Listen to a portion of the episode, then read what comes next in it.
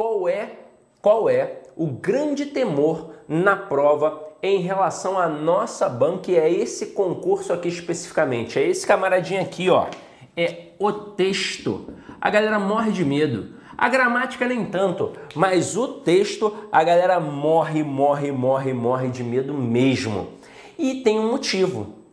Muitos não estudam, negligenciam. O texto é sempre negligenciado, seja o texto objetivo, seja a produção textual. Parece que a galera ignora que tem que estudar o texto.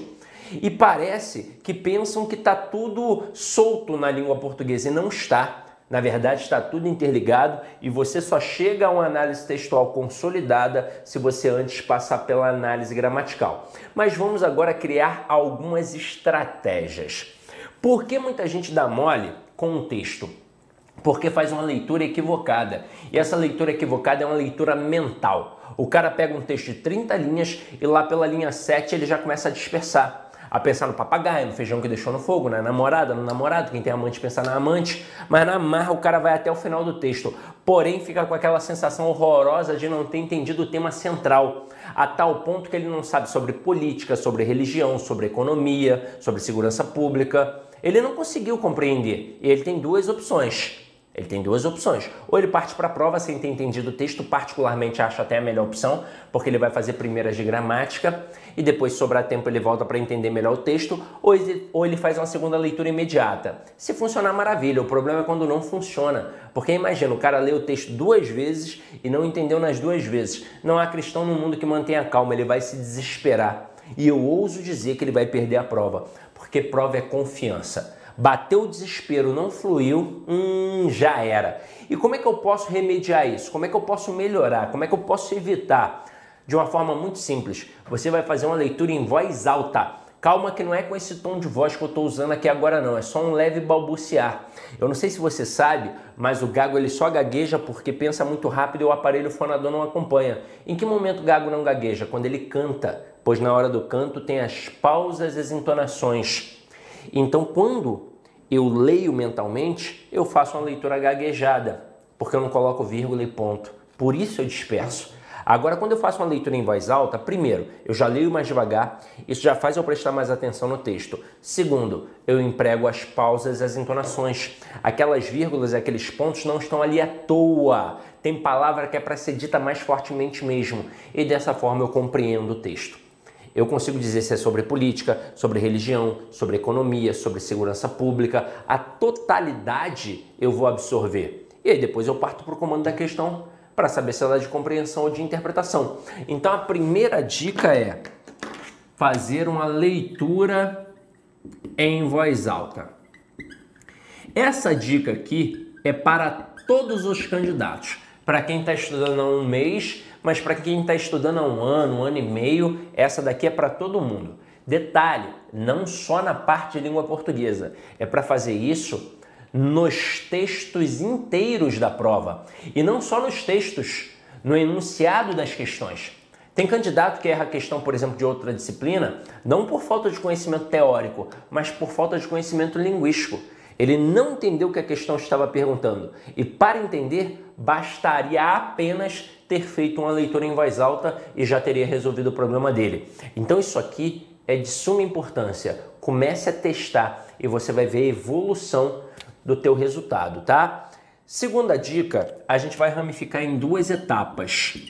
Agora é para quem realmente tem medo do texto, tá? Para quem toda vez que olha o texto já bate o desespero. Quando eu falo que para chegar à análise textual tem que passar por uma análise gramatical, tem um assunto fronteiriço, que é ali o limite, e a gente chama de coesão textual. Quando a gente pega a coesão textual, tem uma divisão. Tem a coesão referencial e tem a coesão sequencial. A coesão referencial é quando eu pego um elemento e faço referência a outro no intuito de evitar repetição. Porque na fala, a repetição não causa estranheza, mas na escrita demonstra pobreza de vocabulário. E o principal elemento da coesão referencial é o pronome. E aí vocês vão perceber que o pronome trabalha pronome, que é o substantivo. Então haverá íntimas conexões entre o substantivo e o pronome. Aí o que, que você pode fazer? você pode sublinhar o substantivo e envolver o pronome, de preferência puxar uma setinha para indicar ali a conexão entre eles. Além de isso fazer você compreender melhor o texto, pode ser que seja uma questão da tua prova, que o avaliador destaque um elemento, pergunte qual é o referente do termo destacado. Se você já fez isso durante a leitura, pronto, você vai acertar a questão assim em segundos. Agora, se você não fizer, não significa exatamente que você vai errar, mas você pode ter mais trabalho, dependendo do nervosismo, você vai se enrolar e aí pode ser que sim, você erre a questão. Agora, a segunda coesão, essa é mega importante, é a coesão sequencial. O que é a coesão sequencial? É a sequência das ideias empregadas dentro de um texto. Se tem causa, consequência, finalidade, oposição, conclusão e por aí vai. E o principal elemento é a conjunção. Aí o que, que você vai fazer? Isso aqui é muito importante. Você vai destacar também a conjunção de preferência colocando entre colchetes e vai puxar uma setinha e vai identificar o valor semântico. Então, se aparecer, por exemplo, um porém, você pega o porém, coloca entre colchetes, puxa uma setinha e escreve assim, ó, oposição. Se aparecer um portanto, você coloca entre colchetes, puxa uma setinha e escreve conclusão e assim por diante, vai fazendo, que vai dar bom, tá? Sidoca, fiz tudo isso e melhorei da água pro vinho, mas eu ainda encontro certa dificuldade com textos mais filosóficos, textos mais complexos. Tem uma dica final? Tem. Você vai fazer isso aqui, ó, resumo dos parágrafos.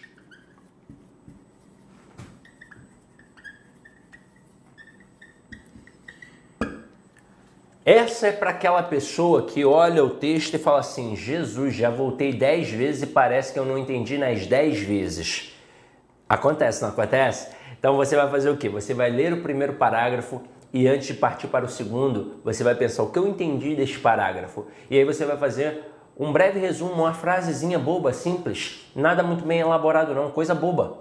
E aí você vai para o segundo parágrafo. Antes de ir para o terceiro, mesma coisa e assim por diante. Se vocês fizerem tudo isso daqui, a totalidade do texto será abarcada sem sombra de dúvidas. Você vai saber se é sobre política, sobre religião, sobre economia e por aí vai. Agora, eu vou aproveitar para bater em outros dois pontos que eu vejo na internet e infelizmente às vezes algumas informações na internet são equivocadas e atrapalham mais do que ajudam. Eu já vi na internet gente dizendo que não é para ler o texto, ah, não lê o texto que você vai conseguir responder as questões do texto. Caramba, é só colocar o tic-tac para pensar. Se eu leio o texto e ainda assim sou capaz de errar questões sobre o texto, imagina sem ler. Eu virei o que? A mãe de Né agora? Pô, não tem como. Então leia o texto. Segunda dica que eu vejo aí, até concordo em certa parte, mas eu vou desconstruir. Eu vou mostrar que ela é um pouco equivocada também. A informação é: não leia o texto. Primeiro, leia o enunciado das questões e depois volte ao texto, porque aí você volta com foco, você vai fazer mais rapidamente a prova. Isso daí é para você ser mais rápido, não é? E aí eu te pergunto, você quer ser o Seninha ou você quer gabaritar a prova? Quer gabaritar, não é? Então, não estou aqui para ser o Seninha. E é óbvio que você vai ter que ler a questão e vai ter que voltar ao texto. Então, essa dica só faz você ler o texto uma vez a menos. Mas e daí, caramba? O ideal é você sim fazer uma leitura do texto como deve ser feita, anotando tudo que é para anotar, destacando tudo que é para destacar. O texto tem que ser rabiscado mesmo, apareceu alguma coisa que chamou a atenção, destaca. Fez a leitura ampassão para saber do que se trata? Beleza. Depois você vai para o comando da questão para saber se é de compreensão ou se ela é de interpretação. E se tiver que voltar ao texto, caramba, volte Tá valendo a tua vaga. Nada de preguiça não, caramba. Então volte, se tiver que voltar 15 vezes, volte 15 vezes. E aí a questão de compreensão me joga para dentro do texto. E a questão de interpretação me joga para além do texto. Isso influencia o que? O comando dado, a ordem dada. Então a questão de compreensão, como me joga para dentro do texto, vai ter os seguintes comandos. Segundo o texto, de acordo com o texto, na linha tal, no termo tal, no período tal, no parágrafo tal e por aí vai. Se a questão número 1, por exemplo, me mandou para a linha 5, eu vou até a linha 5 e vou destacar o termo que está ali. Por quê? Porque a resposta dessa questão está aqui ó, no entorno da linha 5. Está por ali. Eu vou achar. O que, que eu quero dizer com isso? Que para responder a uma questão de compreensão, basta ter calma e atenção. porque a resposta está dentro do texto eu vou encontrar. Agora, quando é questão de interpretação, aí o bicho pega de fato porque vai além do texto, muda completamente. Agora não é mais segundo o texto, agora infere-se que, deduz-se que, analisa-se que, interpreta-se que e por aí vai. E se eu estou falando que vai além do texto, eu estou falando de conhecimento de mundo. E quanto maior o teu conhecimento de mundo, maior a tua capacidade interpretativa. E conhecimento de mundo não se adquire de uma hora para outra, é bagagem de uma vida inteira. Então tem que ter lido bons livros, tem que ter visto bons filmes, escutado boa música, idade conta. Aí uma pessoa vai falar assim, pô, mas então eu tô ferrado porque eu só vejo sessão da tarde escuta Anitta, mas para nossa sorte a maioria das questões são de compreensão. E quando são de interpretação, ainda assim tem o texto como base. E o que eu quero dizer com isso? Que numa prova de concurso público, você jamais vai se preocupar com o que o autor quis dizer, você só vai se preocupar com o que ele disse de fato. E aí é o seguinte, ramificações. Esse conhecimento que eu falei de bons livros, bons filmes, é um conhecimento empírico. Tem um conhecimento linguístico. Você precisa dominar o que é denotação, conotação, texto verbal, texto não verbal, funções da linguagem, figuras de linguagem, a semântica, as conjunções. Tudo isso é importante. Tanto que é por isso que eu falo, não se iluda com edital. Às vezes você olha um edital que tem nove tópicos e um outro que tem 22 tópicos, você acha que no outro de 22 você vai ter que estudar mais. Não, nunca. Você sempre vai estudar a mesma coisa em língua portuguesa, porque tudo está interligado. Esses dias um aluno me contestou e falou assim: Sidney, eu peguei um edital aqui e não vi a palavra acentuação. Eu preciso estudar? Eu falei: precisa? Aí ele, mas por quê? Eu falei: porque tem ortografia. E quando você pensa em ortografia, a acentuação está imbuída ali. Se você coloca uma palavra que é para ter acento sem acento, você tem um erro ortográfico, tanto que é um acento gráfico, então você tem que estudar. Aí ele falou assim: pô, mas eu vi um outro edital que não tinha ortografia também. Aí eu falei: mas tinha colocação pronominal, não tinha? Ele falou: tinha. Eu falei: então, quando você junta um pronome a um verbo e, por exemplo, forma a palavra felo, o aluno felo, de o aluno fez o trabalho, o aluno felo. Por que, que esse fe é acentuado? Porque é um monossílabo tônico terminado em e. Tá vendo aí, ó? como é que todos os assuntos estão relacionados, então não tem para onde fugir, tem que estudar tudo sempre. Eu nunca vou parar de falar isso porque a galera se ilude achando que dá para escolher assunto e não tem essa de escolher assunto. Sempre tem que estudar tudo. Pô, mas aí é, é osso, né, Sidney? Ué, mas português tem todas as provas. Então, se você começar hoje, daqui a seis meses, você já está o aço. Continue estudando, tá? Vamos colocar aqui em prática, ó. Olha aqui, galera, ó. O jeitinho brasileiro e o homem cordial. Veja que tem um E que indica soma aqui e tem duas expressões que obviamente tem a ver com brasileiro. Aqui, gente, ó, vai entrar um critério de interpretação que vai envolver o nosso conhecimento de mundo. Por isso que às vezes a gente erra determinadas questões relacionadas ao texto exatamente pela falta de conhecimento de mundo. Então, por exemplo, o jeitinho brasileiro é o homem cordial. São duas expressões relativas a quem? Relativas ao português? Relativas ao africano? Relativas ao americano, não, relativas ao brasileiro. Tem essa questão do jeitinho brasileiro e do homem cordial. O que é o jeitinho brasileiro? É o malandro, o camarada que se, se vira numa situação mais complicada, ele tem ali um molejo para se dar bem. E o homem cordial? É o cara que é gentil, que é cortês, é assim que enxergam o brasileiro. Mas será que o texto apresentou dessa forma? Aí vamos lá, como ele colocou dois exemplos, provavelmente esse daqui vai aparecer no primeiro parágrafo e esse aqui no segundo, para que tenha um certo, é, uma certa coerência. Então vamos lá. Primeiro aqui, ó. O jeitinho caracteriza-se como ferramenta típica de indivíduos de pouca influência social. Para aqui, olha essa parte, olha esse período. É uma ferramenta típica e não exclusiva. Como assim? Vamos entender. Então vamos lá. Por que, que ela é típica de indivíduos de pouca influência social? Por um motivo muito óbvio, porque o cara não tem grana, não tem influência social, ele precisa se virar nos 30. E aqui no Brasil, talvez até no mundo, mas mais ainda no Brasil, influência social está diretamente ligada a quê? A grana. O cara tem grana, ele tem influência social. Ele não tem grana, ele não tem influência social. Então eu vou para uma boate, para uma boate. É... Deixa eu ver aí. É... Eu não conheço muito bem o Ceará. Na Aldeota. É um bairro nobre aí, né? Aldeota. Então vamos lá, Aldeota. Aí tem uma boate na Aldeota cara para poder entrar. Porra, sei lá, 500 reais para poder entrar. Sidoca não vai querer pagar esses 500 reais. vai tentar se virar nos 30. Eu vou tentar ver se eu conheço algum funcionário ali, algum segurança, de repente foi meu aluno, para ver se eu pago pelo menos 50 para poder entrar. Pô, mas então é osso, né? Agora, Luciano Huck, para em frente à boate. E aí? Vamos perceber logo que é o Luciano Huck, que ele é bem caricato. O Luciano Huck vai pagar 500 reais para poder entrar na boate? Mas não vai mesmo. Ele vai entrar de graça. Detalhe, vai ficar no melhor camarote, vai tomar a melhor champanhe, um uísque de 18 mil reais se bobear, vai comer aqueles camarões VG assim grandão, não vai gastar um real. Pô, se doca, vai sentir só o cheiro do camarão. Vai falar assim, pô, joga aí um camarão pra mim, não sei o que, coisa e tal. Mas, pô, pra tu ver, quem tem grana não precisa gastar, tem influência social numa situação como essa. Então, por isso é típica de indivíduos de pouca influência social. Mas o Luciano Huck, ele pode se valer também do jeitinho brasileiro? Pode. Ele quer construir uma mansão, sei lá, numa área de prevenção ambiental. Ah, ele conhece uns deputados aí, vão fazer uma grilagem de terra e vão construir essa mansão. Até derrubar a mansão do Luciano Huck já era, ele já conquistou o negócio ali, uso capial, sei lá, não sei o que, e, e ficou. Luciano Huck tem uma mansão, paga 50 mil reais de conta de luz. Ele fala assim: ah, tá maluco pagar 50 mil reais, vou botar um gato. Aí ele paga, passa a pagar 5 mil reais. Mas 5 mil reais pro Luciano Huck, numa mansão daquela que tudo é elétrico, até a cortina é elétrica, não é nada. Então, assim, eles também fazem isso. É de todo mundo, mas é mais típico de quem tem pouca influência social porque precisa mais. E ele coloca aqui, ó, em nada se relaciona com um sentimento revolucionário, pois aqui não há o ânimo de se mudar o status quo, ou seja, o estado das coisas. O que se busca é obter um rápido favor para si, às escondidas e sem chamar a atenção, por isso, o jeitinho pode ser também definido como molejo, jogo de cintura, habilidade de se dar bem em uma situação apertada. E aí, ó, veja, bateu com o que a gente pensava sobre o jeitinho brasileiro? Bateu certinho. Agora, olha o segundo parágrafo.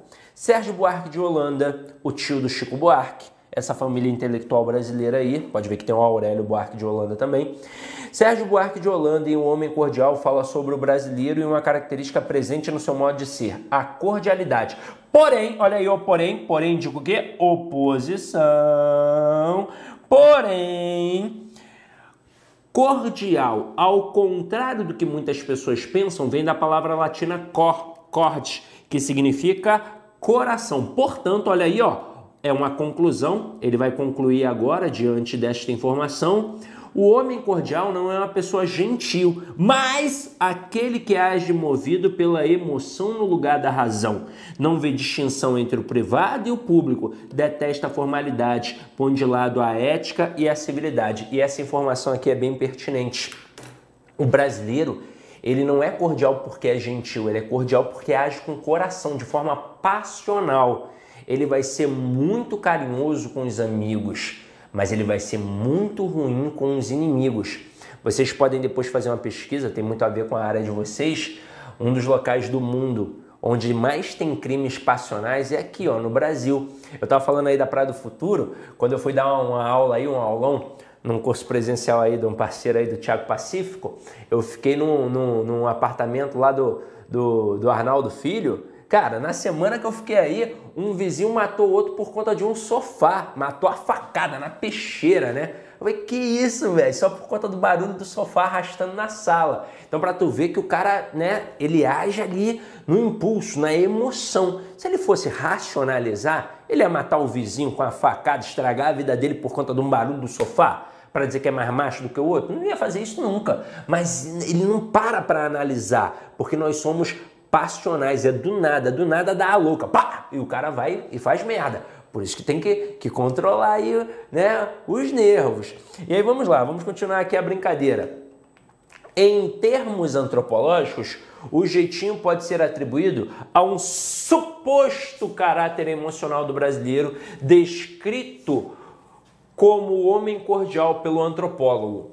No livro Raízes do Brasil, esse autor afirma que o indivíduo teria desenvolvido uma histórica propensão à informalidade. Deve-se isso Isso que essa histórica propensão à informalidade, ao fato de as instituições brasileiras terem sido concebidas de forma coercitiva e unilateral, não havendo diálogo entre governantes e governados, mas apenas a imposição de uma lei e de uma ordem consideradas artificiais, quando não inconvenientes aos interesses das elites políticas e econômicas de então, ou seja, manda quem pode obedece quem tem juízo. Daí a grande tendência fratricida, que é irmão matar irmão, observada na época do Brasil Império, que é bem ilustrada pelos episódios conhecidos como Guerra dos Farrapos e Confederação do Equador.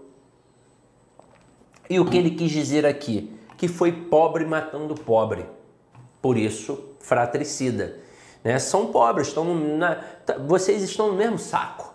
E aí um pobre matando outro pobre, tendência fratricida.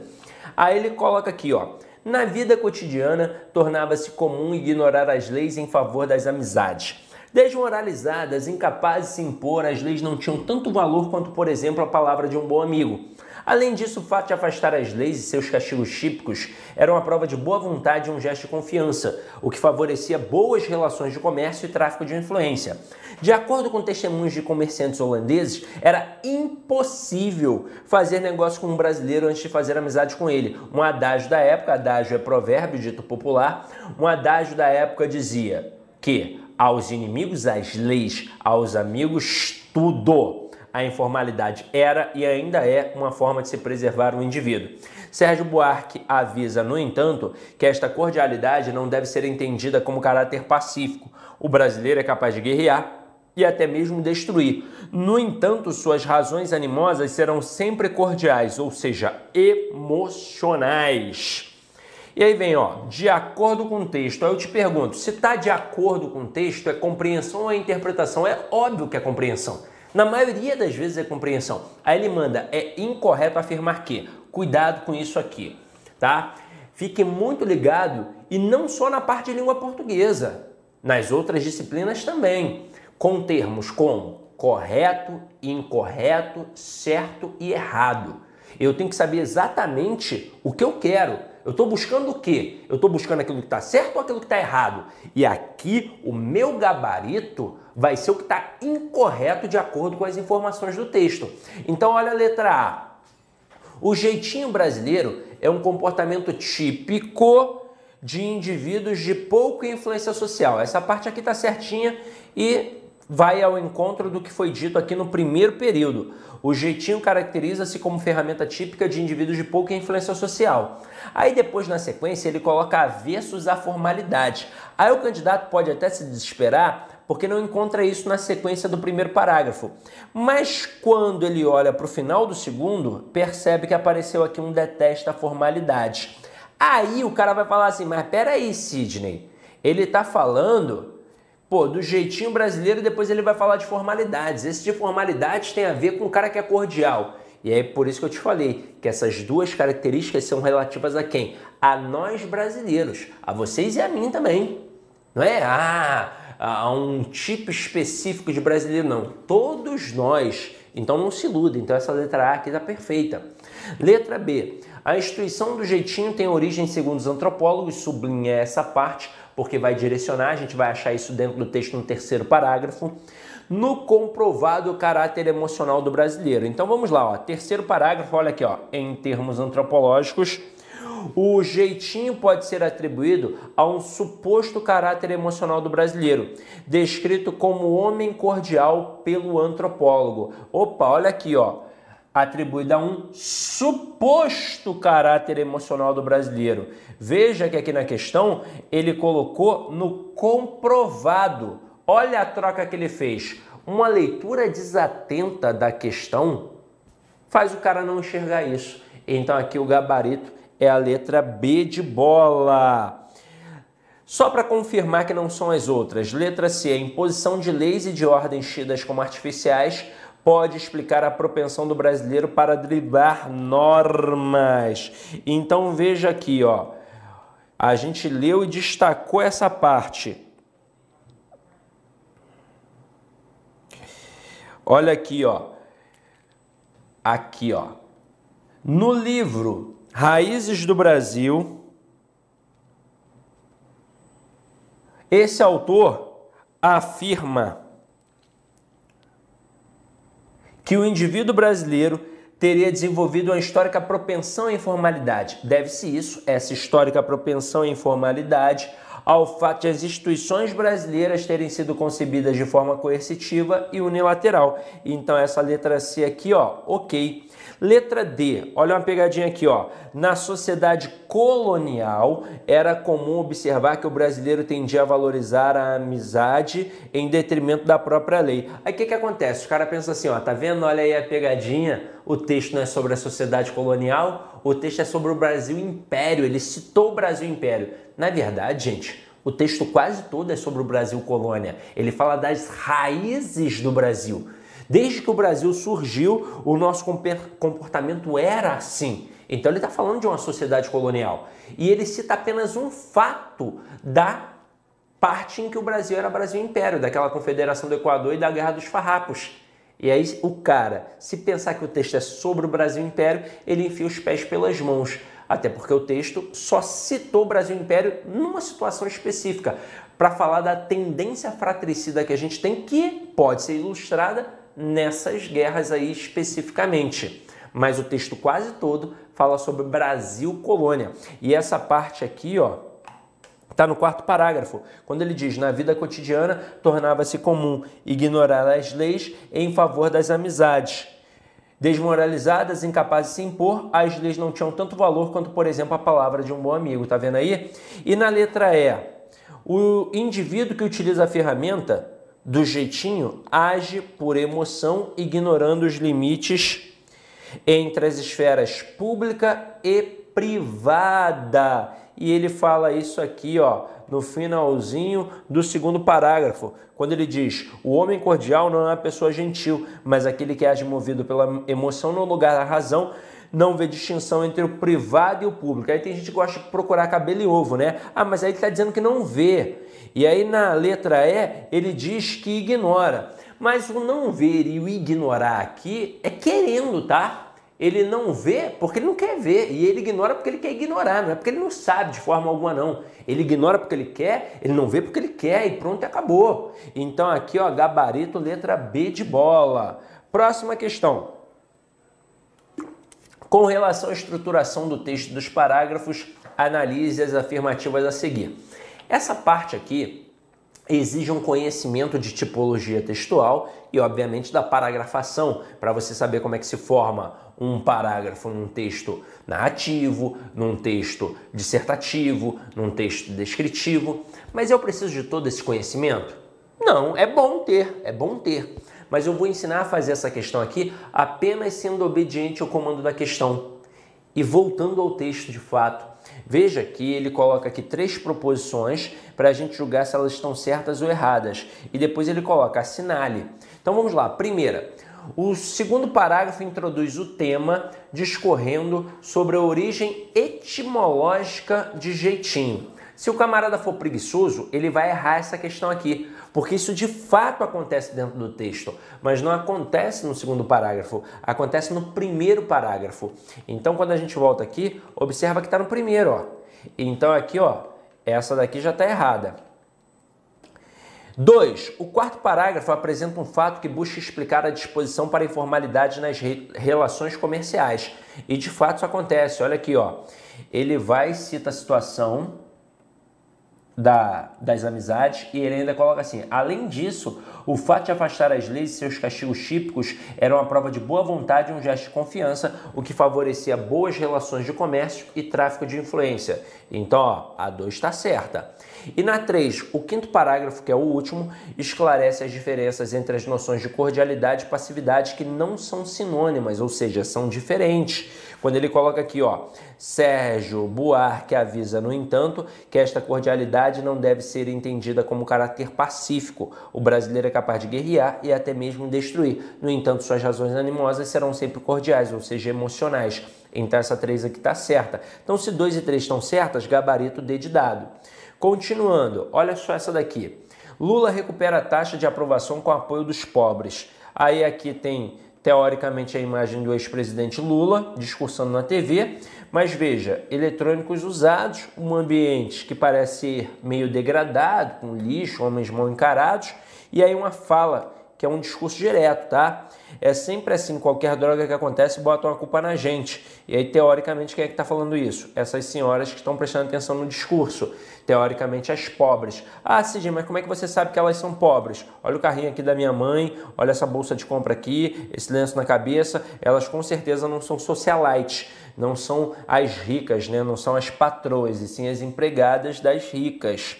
Aí, ó, Olha o comando da questão. No título da charge, a expressão dos pobres exerce função sintática de. Turma, a nossa análise, ela nunca é sintática, ela é sempre morfossintática. E se você reparar aqui, a expressão dos pobres está ligada a apoio. Só que aí não é verbo. Aí é um substantivo abstrato que tem força de verbo, porque é o ato de apoiar. Então, se não está ligado a verbo, a gente nem pensa em objeto que é o complemento do verbo, a gente vai pensar, na verdade, ou em adjunta de nominal ou em complemento nominal. E aí entra uma parada que muita gente, por exemplo, tem dificuldade. A diferença de complemento nominal para adjunta de nominal. Conceitualmente falando, complemento nominal é aquilo que completa o sentido do nome. Aí o complemento nominal ele completa o sentido do nome. O nome vem com sentido incompleto, ele precisa fazer sentido e para isso ele vai exigir um elemento vai exigir um complemento. É por isso que eu posso afirmar que todo complemento nominal sempre tem preposição. Agora, o adjunto de nominal, como diz o próprio nome, ele está apenas junto do nome. Pode ser que tenha preposição, pode ser que também não tenha. Aí, para a gente definir isso, tem que ter um quadrinho. Eu tenho três instâncias nominais: o adjetivo, o advérbio e o substantivo, que pode ser concreto ou abstrato. Aí, aqui, a gente tem que definir a diferença já para não se enrolar, tá? Entre substantivo concreto e substantivo abstrato. Diz aí para mim, gnomo é substantivo concreto ou abstrato? Deus é substantivo concreto ou abstrato? Fada é substantivo concreto ou abstrato? É tudo substantivo concreto. Mas gente, substantivo concreto não é aquilo que eu posso pegar? Não, não é só isso. É aquilo que eu posso pegar, imaginar e criar, porque eu posso tornar palpável. Então a fada, eu posso ou não posso fazer uma fada num desenho? Posso, então é substantivo concreto. Deus, Morgan Freeman foi Deus no cinema, então é substantivo o quê? Concreto. Para ser substantivo abstrato em concurso, tem duas situações. Ou é um sentimento, ódio, amor, medo, paixão, ou é um substantivo com força de verbo. Como assim? Eu digo que a filmagem da aula ficou perfeita. A palavra filmagem não é verbo, mas faz você pensar em verbo, porque é o ato de filmar. Então veja aqui comigo. Estou avaliando o camarada que está aqui. Percebi que ele está ligado a um adjetivo. Eu não estou falando do adjetivo, eu estou falando do cara que está ligado ao adjetivo. Ele sempre vai ser um complemento nominal. Sempre. Estou avaliando o camarada que está aqui. Percebi que ele está ligado a um advérbio. Ele sempre vai ser também complemento nominal. Então até aí, ó, não tem caô. Agora, estou avaliando o camarada que está aqui. Percebi que ele está ligado a um substantivo concreto. Ele sempre vai ser um adjunta de nominal. Tranquilão. Onde é que o bicho pega?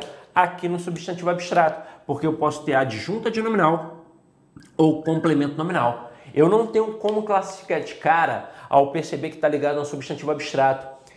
Eu tenho que voltar ao verbo, ele não tem força de verbo, então tem que voltar, aliás, tem que voltar ao termo para ver se ele está praticando ou sofrendo a ação. Se ele estiver praticando, ele vai ser um termo agente, portanto, um adjunto nominal. Se ele estiver sofrendo, ele vai ser um termo paciente, portanto, um complemento nominal. Macete bobo, mas que na hora da prova funciona. Quando é agente, tem um A de adjunta nominal. E quando é paciente, tem um C e o N de complemento nominal. É óbvio que aqui a gente não vai fazer todos os exemplos, porque aqui é uma reta final, aqui é só para parar as arestas. Mas veja aqui comigo, ó. Esse dois pobres está ligado a apoio, que é o ato de apoiar. É, portanto, um substantivo abstrato. Vou classificar de cara? Não, vou voltar ao termo para ver se ele está praticando ou sofrendo ação. Mas veja como é fácil. Aqui nesse contexto, o pobre ele é apoiado pelo Lula ou ele pratica a ação de apoiar? Ele pratica, então ele é agente, portanto ele é adjunto adnominal. Continuando. Marque o item cuja frase apresenta redigida da forma mais adequada, considerando-se clareza, elegância, precisão e correção. Aí aqui veja que ele utiliza as expressões de segunda a sexta e da segunda a sexta. Ele está trabalhando, na verdade, aqui um caso de paralelismo sintático. E nossa banca gosta, hein? Então vamos lá, porque isso é bem tranquilão. Ó, se eu colocar de segunda a sexta, é sem crase, tá? E se eu colocar da segunda a sexta, é com crase. Mas por que, Sidoca? Vamos lá, vamos entender, ó. De segunda a sexta. Aqui tem um caso de paralelismo sintático. Eu tenho duas palavras de igual relevância, então vou traçar um paralelo entre elas. O que tem antes da primeira aqui, ó? Uma preposição. E se eu tenho só preposição de um lado, o que, que eu vou ter do outro? Apenas preposição. Então, quando eu coloco de segunda a sexta não tem crase, porque na verdade de alguma coisa a outra jamais terá crase. De segunda a sexta, de segunda a quinta, de segunda a quarta e por aí vai. Então aqui ó, não tem crase. Agora e o da segunda a sexta? O que, que tem antes de segunda? Tem o da. O que é o da? O da é a contração da preposição de mais o artigo a. Se tem preposição mais artigo de um lado, tem que ter preposição mais artigo do outro. E por isso é que tem crase obrigatória. Porque de alguma coisa a outra sempre terá crase. Aliás, da alguma coisa a outra sempre terá crase. Da segunda a sexta, da segunda a quinta, da segunda a quarta e por aí vai. E aí olha só o prato cheio para cair na prova. Essas duas expressões, elas são semanticamente diferentes, ou seja, a interpretação sobre elas é diferente. Quando eu coloco de segunda a sexta, veja que não tem o artigo, só tem preposições. Isso significa que eu utilizei esses substantivos de forma genérica. Então eu estou falando de qualquer semana. Então se eu falar assim, ó, tem aula de segunda a sexta na escola, o meu conhecimento de mundo permite saber que não tem aula nem no sábado nem no domingo. Mas enquanto existir a escola, entre segunda e sexta vai ter aula. Se eu for lá numa quarta-feira, tem aula. Agora, quando eu coloco da segunda a sexta, obrigatoriamente eu estou falando de uma semana específica, porque agora tem um artigo. Não é uma semana qualquer, é a semana seguinte. Então, por exemplo, hoje. Hoje é uma quarta-feira, dia 3. Dia 3, 3 de novembro.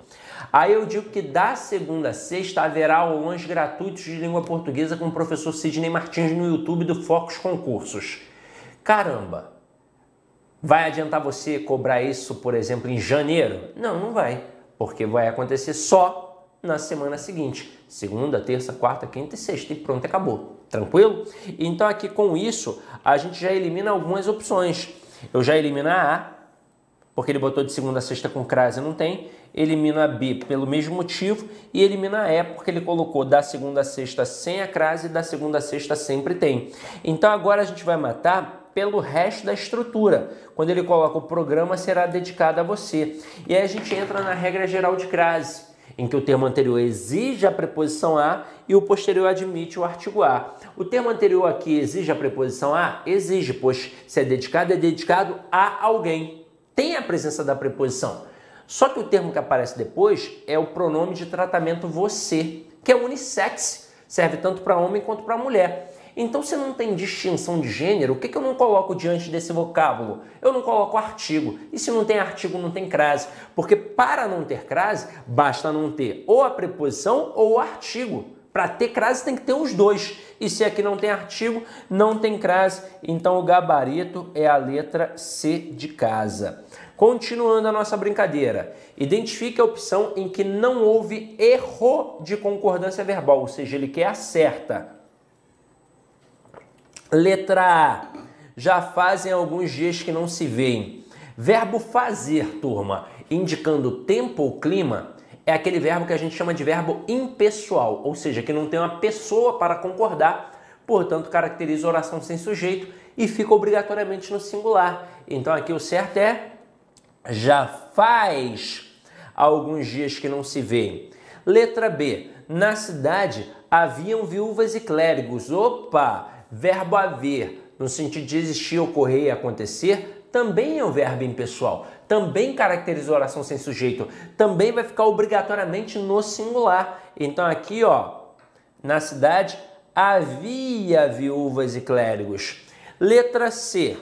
As crianças da cidade têm privilégios. Opa, olha quem apareceu aqui, ó, o verbo ter. Quando tem os verbos ter e vir e, obviamente, os seus derivados, como manter, provir, intervir, eles vão apresentar o acento circunflexo no plural, porque o acento circunflexo é uma das marcas da pluralização na língua portuguesa. Então veja, ele colocou as crianças da cidade têm privilégios. Quem é o sujeito aqui? Quem é que tem privilégios? As crianças da cidade.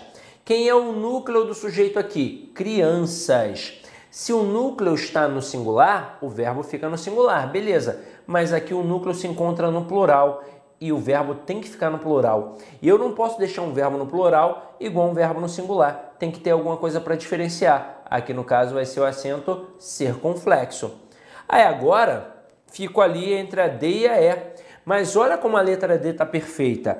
Há bastantes livros na estante. Verbo haver no sentido de existir. Caracteriza oração sem sujeito. Fica obrigatoriamente no singular. Então, bastantes livros aqui não tem como ser sujeito. O que, que vai ser sintaticamente? O verbo aqui vai ser classificado como verbo transitivo direto, bastantes livros como objeto direto e o na estante como adjunto adverbial de lugar. E com isso, o gabarito vai ser a letra D de dado. Mas e na letra E, Sidney? Ó, a expressão partitiva foi especificada. Pois bem, quando a expressão partitiva é especificada, eu passo a ter dois tipos de concordância de fato. Eu poderia fazer assim, ó, a maioria das pessoas viviam ao redor do palácio. Aliás, vou botar vivia. Vivia ao redor do palácio e posso ter a maioria das pessoas viviam ao redor, maioria das pessoas, das pessoas viviam ao redor do palácio. Se a especificação estivesse no plural, aí beleza. Olha o que, que acontece aqui, ó, frases 1 e 2. Vamos perguntar a elas quem é o sujeito. Quem é o sujeito na frase 1? A maioria das pessoas.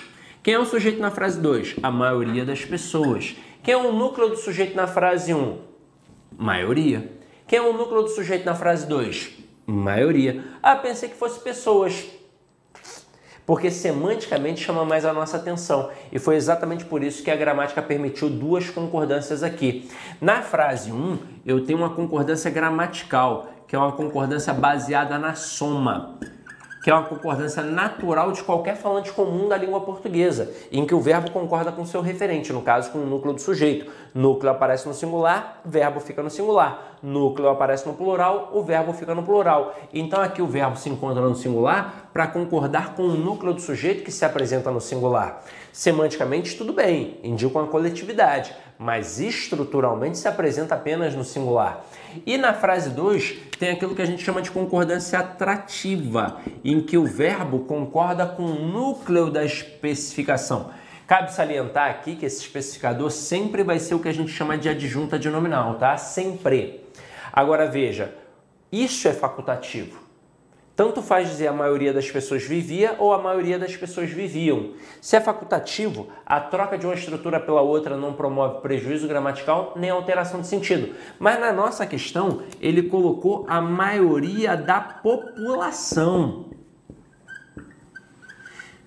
Se está a maioria da população, só pode ficar vivia. O verbo só pode aparecer no singular. Ué, mas por que ele não pode concordar tanto com maioria quanto com população? Pode e ambos indicam coletividade, mas estruturalmente os dois estão no singular. Então qual seria a justificativa para jogar o verbo para o plural? Não teria. Então por isso que aqui o verbo fica obrigatoriamente no singular e aqui, ó, letra E tá errada, tá? Então gabarito D de dado. Próximo aqui. Em a pesquisadora Michelle Carr, que estuda sonhos na Universidade de Montreal, explica que existem duas teorias dominantes o excerto em destaque exerce a função de oração subordinada. Vamos lá. Turma, veja que este que faz referência à expressão anterior à pesquisadora Michelle Carr. Se está fazendo referência a termo anterior, é aquilo que a gente chama de pronome relativo. E se é um pronome relativo, encabeça uma oração subordinada adjetiva. Aí, quando eu tenho uma oração subordinada adjetiva, das duas, uma. Ou ela é restritiva ou ela é explicativa. Eu vou olhar para quê? Como é que eu vou saber isso? Eu vou olhar para as vírgulas. Sem vírgula vai ser restritiva. Com vírgula vai ser explicativa. Aqui no caso, veja que se encontra entre vírgulas. Então, oração subordinada adjetiva explicativa. Com isso, gabarito B de Botsuana, um país que tem na África. Pode pesquisar, tá? Próximo aqui.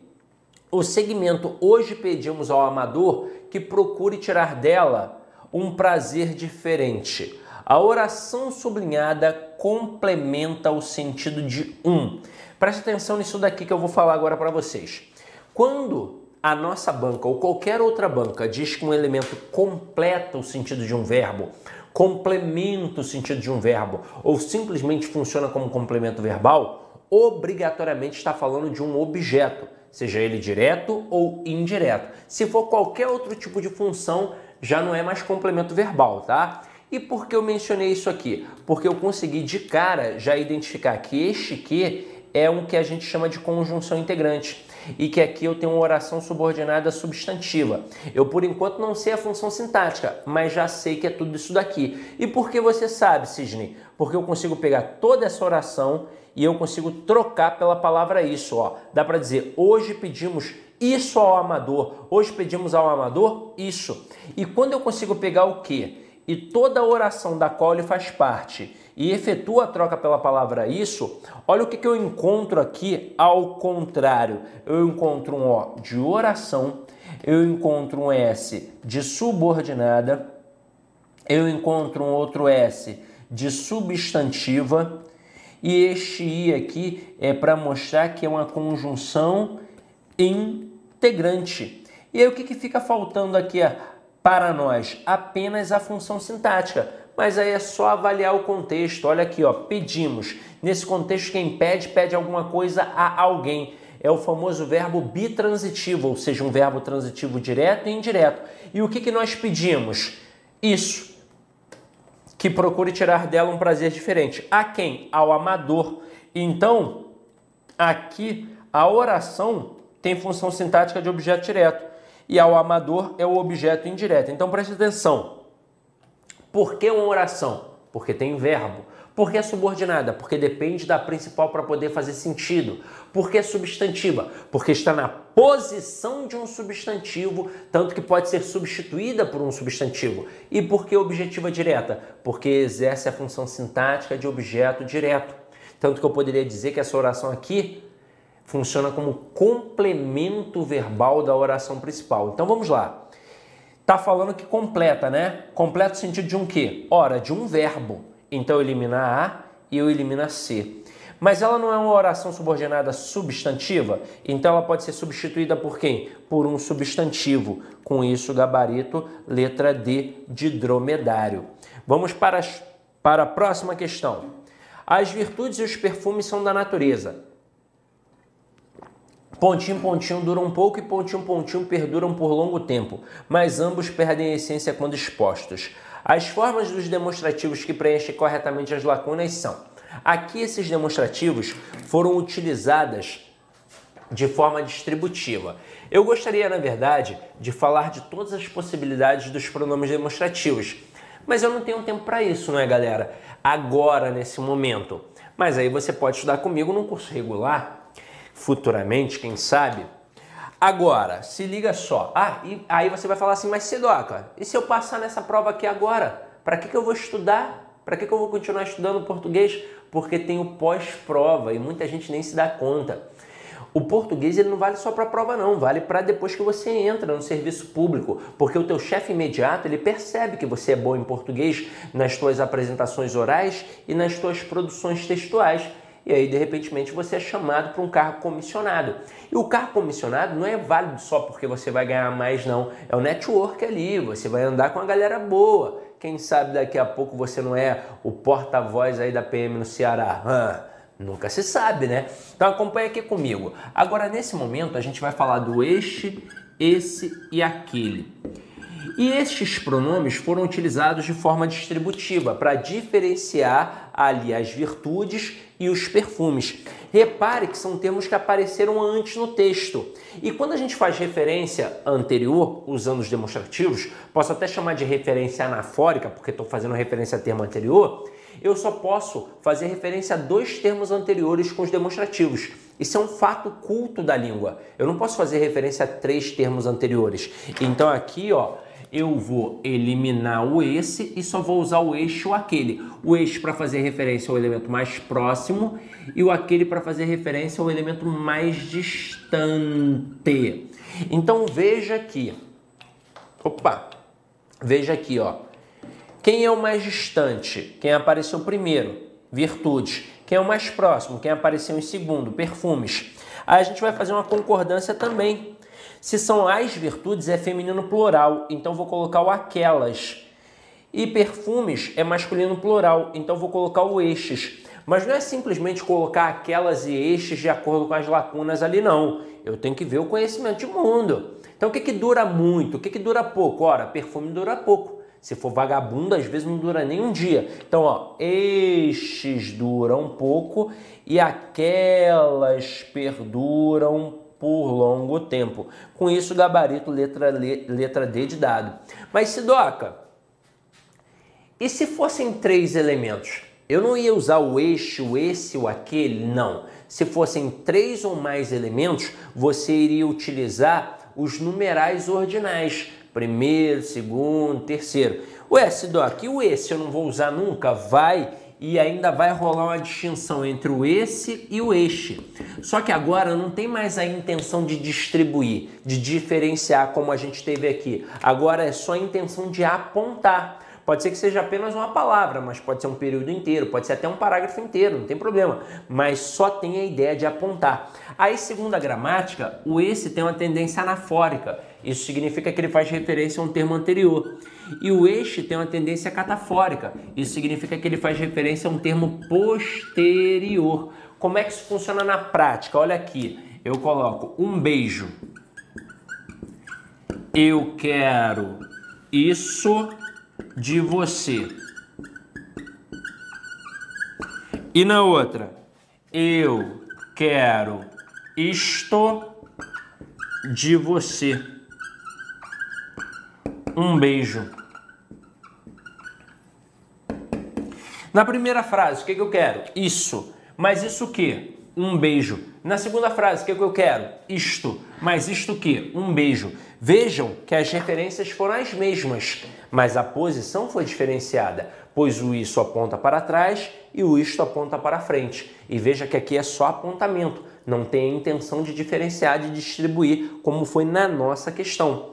Então vamos lá, continuando aqui a brincadeira. Próxima questão. A atividade humana alterou os sistemas naturais da Terra a tal ponto e deixou marcas tão evidentes no registro geológico do planeta que, se os especialistas assim decidirem, as gerações futuras não deverão ter problemas em identificar o chamado Antropoceno, a era dos humanos. A parte sublinhada desse segmento do texto em relação ao trecho anterior representa, turma, essa daqui vai cair na tua prova, página 5, segunda coluna, questão 7. Pode anotar, tá? Pode anotar, tô de sacanagem não, já vi a prova, ó, pum, já vi a prova. Então, pode anotar aí. Aí, olha só, aqui tem umas pegadinhas. Primeira pegadinha, o cara achar que é uma explicação. Ah, tem um que ali está explicando. Não, não, não, não, não, não, não é bem assim não. Poderia ser uma explicação? Poderia, mas na oração anterior teria que aparecer um, um, um, modo imperativo, uma ordem. Se eu dissesse assim, ó, vamos almoçar agora que eu estou morrendo de fome. Saia daqui agora que eu não te aguento mais. Então, isso é explicação. Eu dei uma ordem, eu tenho que justificar essa ordem. Eu justifico como? Explicando. Agora, aqui tem outra pegadinha também. Tem a questão da condição, que o cara vai enxergar a ideia de condição aqui no C. Mas aí preste atenção: se o avaliador tivesse destacado o C ou apenas a oração da qual o C faz parte, aí seria a ideia de condição. mas ele não destacou só o C, ele destacou do que em diante. E veja quem apareceu aqui na oração anterior, o vocábulo tão.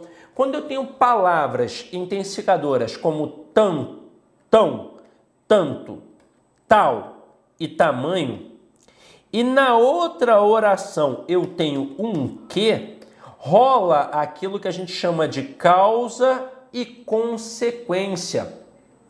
Lembrando que a causa é a origem de um processo e a consequência é o que decorre a partir daquilo. Então a causa vem primeiro e a consequência vem depois. Os autores eles podem chamar de causa e consequência, ou de causa e efeito, ou de causa e decorrência. Decorrência é um sinônimo para consequência. Mas para você nunca errar, a causa sempre ficará do lado do intensificador e a consequência sempre do lado do que. Outro macetinho aqui, ó. Vou juntar todos os T's. Fiz um T grandão, não é? Um tesão. Depois do tesão vem o que? A consequência. Então, gabarito aqui, letra C. E para finalizar, olha aqui uma questão de concordância verbal e nominal. Turma, nós fizemos uma questão relacionada à concordância com frases menores. Se eu não me engano, foi a questão 3 ou a questão 4. Lá, obviamente, o avaliador iria se valer dos conceitos mais específicos da concordância verbal, que são aqueles casos especiais, são é, os verbos impessoais, exigem um conhecimento técnico maior. Aqui, quando as frases são maiores, o avaliador, na verdade, testa a tua atenção porque ele vai trabalhar um conceito que você aprendeu na escola de forma equivocada. O que a gente aprendeu na escola em relação à concordância verbal? Que é a relação entre o verbo e o sujeito, e de fato é. Só que a gente guardou que o verbo concorda obrigatoriamente com o sujeito todo, o que não é verdade. Aí o que, que o avaliador faz? Ele coloca uma frase grandona, um sujeito grandão, várias palavras no plural e deixa o verbo como? No plural. Como esse avaliador é esperto, ele coloca ali uma frase que faz sentido. Aí você vai ler, vai entender a ideia transmitida, vai ver que está tudo no plural e acha que está certo. Só que o verbo, na verdade, concorda apenas com o núcleo do sujeito. E quem sempre vai ser o núcleo do sujeito? Substantivo sem preposição ou um termo em função substantivada sem preposição. Então posso ter várias palavras no plural. Se o núcleo estiver no singular, o verbo obrigatoriamente vai ficar no singular. O verbo só vai para o plural se o núcleo estiver no plural. Então bizu é olhar para o verbo, ver quem é o sujeito, mas especificamente quem é o núcleo do sujeito. E acabou. E aí o verbo concorda com o núcleo desse sujeito. Então olha aqui, ó. Letra A. As alterações na dieta alimentar de pessoas ao redor do planeta que resulta. Opa, mas alterações é um núcleo, então que resultam na necessidade de alimentos variados, estimulam o consumo e ao mesmo tempo permitem a especulação com a alta de preços. Letra B. A escassez de alimentos em algumas regiões do planeta, provocada em parte pelas alterações climáticas, deverão, opa, mas não é escassez, então é deverá, deverá ser agravada. Teve erro de concordância verbal e nominal aqui. Letra C, o domínio sobre água e terras férteis indispensáveis à produção de alimentos darão origem. Opa, mas não é o domínio? Então é dará origem. Letra D. O maior problema na oferta de alimentos, de acordo com especialistas, se referem. Opa, mas não é problema o núcleo? Então é se refere. Letra E. Agricultores de todo mundo investem. Quem é que investe? Agricultores. Então até aqui está ok. Na redução de perdas nas colheitas e em produtividade, especialmente com os avanços na genética de plantas, para que seja possível alimentar os bilhões de pessoas no planeta. Isso aqui confunde a galera porque a galera pensa que é para botar as bilhões de pessoas, as milhões de pessoas. Não, milhão e bilhão é vocábulo masculino. Então, os milhões de pessoas e os bilhões de pessoas. Então aqui, galera, ó, tá tudo ok, gabarito letra E.